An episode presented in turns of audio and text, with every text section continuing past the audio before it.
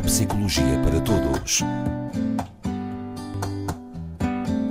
Na Antena 1 Açores, com o Dr. João Ribeira. O Dr. João Ribeira, que nos traz eh, sempre temas muito interessantes. Estamos no verão, falámos de férias no último programa. E por falar em verão, o verão é um, é um tempo pródigo em festivais, em É música, Música, eh, muita festa. e, e a música? eh, a música faz parte da nossa vida e tem uma linguagem universal. Já alguém escreveu e disse, e eu estou de acordo, correto, não é? Absolutamente correto. Mas eh, há músicas que, que ficam na nossa memória, Hum. músicas que se ouviu quando, quando se era criança ou quando se era adolescente, e com o passar dos anos eh, a música ficou, e, e mesmo que ela mude de ritmo, que ela tenha outra interpretação. Ah, ok. Uma forma interessante de colocar a questão. Eh, sim, sim, sim, sim, sim, sim. Nós reconhecemos, ah, esta música eu lembro-me dela. Perfeitamente. Porque perfeitamente. hoje fala-se das novas roupagens de cada tema, novas das interpretações. novas versões, não é? Cada vez Exatamente. há mais versões das músicas. Mas nós temos essa capacidade de reconhecer aquela música passados muitos anos. Temos sim, senhora. Temos sim, senhora. É algo, eh, já agora, que nos distingue da. Que é- é outra característica que nos distingue do- de- dos animais mais próximos de nós. Eh, não é? Diz-se que os humanos, aquilo que distingue é realmente a, a capacidade do, do pensamento não é? e a linguagem.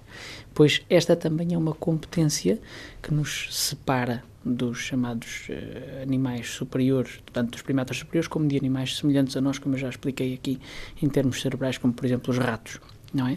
Que em termos cerebrais são semelhantes a nós.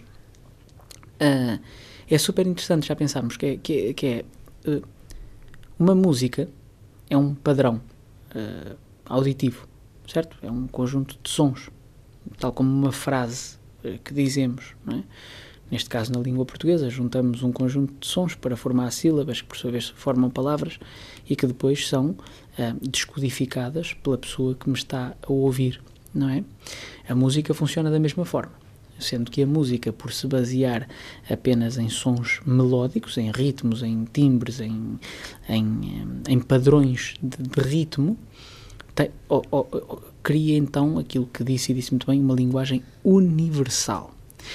Ma- Mas o que realmente importa salientar aqui, já que tocou nesse assunto, é esta nossa capacidade humana, porque em estudos recentes verifica-se efetivamente e comprova-se que os animais eh, testados reagem, portanto, reconhecem como similar uma música que tenha alterações eh, superficiais, portanto, em termos de, de instrumento, por exemplo. Uma se- campainha, por se exemplo, a música não? não não não não mesmo uma música que seja tocada num piano e depois num violino ok alguns animais conseguem perceber que é a mesma música se for a mesma música e apenas mudarmos o instrumento mas nós humanos conseguimos saber que é aquela música se ela for cantada num tom diferente num ritmo diferente com instrumentos diferentes com tudo diferente eu continuo a reconhecer a base o, o a, palavra em inglesa seria o, o core daquela música, portanto, o elemento central daquela música. Juntamos a letra, juntamos o, o- um, um- um tom genérico de base, um timbre genérico que existe associado àquela música eh, e reconhecemos aquela música como sendo familiar. Como disse, particularmente músicas que ouvimos há muito tempo e que hoje em dia surgem N versões. Nós sabemos sempre que é aquela música também, porque eh, as versões mantêm partes essenciais da música que permitem esse reconhecimento. Mas em outros animais, Não, não, só acontece nos humanos. Só Esta capacidade humanos. de reconhecer um padrão de uma música, independentemente da roupagem que ela tenha, é apenas humana. E, e a pergunta que se oferece é porquê? exatamente. Porquê só nos humanos? Bom, e esta resposta é uma resposta relativamente eh, clara, não sendo muito simples, mas que tem a ver com a, a nossa eh, neuropsicologia evolutiva, não é?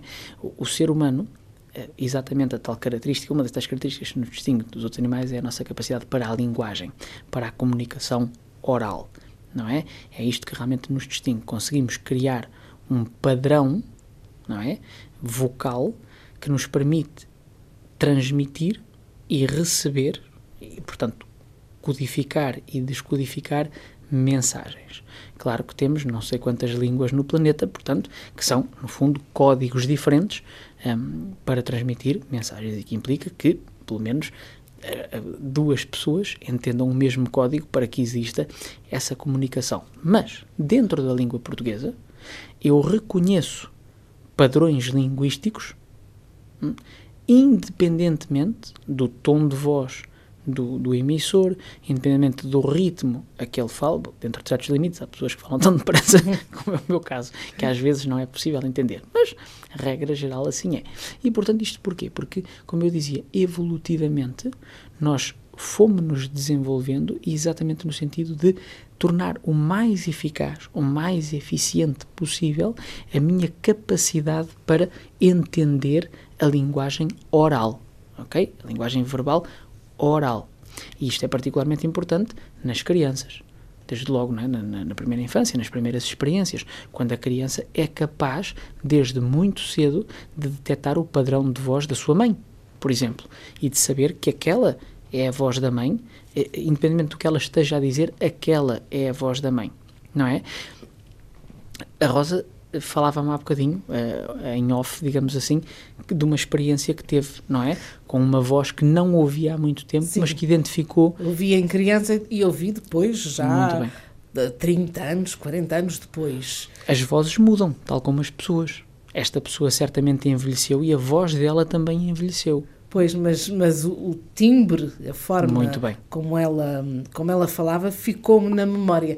Eu não me recordava a senhora como é que se chamava, Muito nem, bem. nem quem era a família, mas quando ouvi a voz daquela senhora, eu disse, eu lembro desta voz Pronto. quando era criança. Muito bem. É o mesmo tipo de capacidade de que estamos a falar relativamente à música. A nossa competência para reconhecer uma música, independentemente da, da forma como ela nos seja apresentada, desde que já a tenhamos ouvido e, e que a conheçamos bem, é o mesmo tipo de competência que nos permite exatamente identificar uma voz familiar com recurso a, a N elementos estruturais daquela voz. E não apenas, uh, por exemplo, ao tom ou ao padrão rítmico da voz que se pode alterar com a idade por exemplo, não é? Portanto, aqui fica esta curiosidade. Não se esqueçam, a partir de agora, quando identificarem uma música, e isto acontece muito imediatamente, às vezes estamos no meio de, um, de uma sala até barulhenta e ao fundo há uma música e nós, eh, às vezes acontece-nos ter uma sensação de dizer, ah, espera, isto é aquela música que está a tocar e depois eu confirmo, mas tenho uma sensação às vezes tão imediata de que é aquela música, mesmo antes de conscientemente começar a processar a música e saber que é aquela música.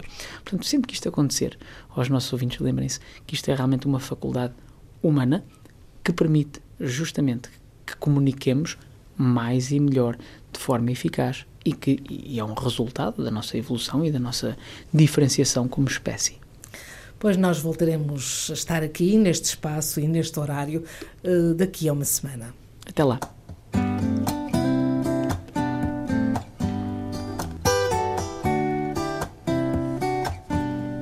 Neuropsicologia para Todos.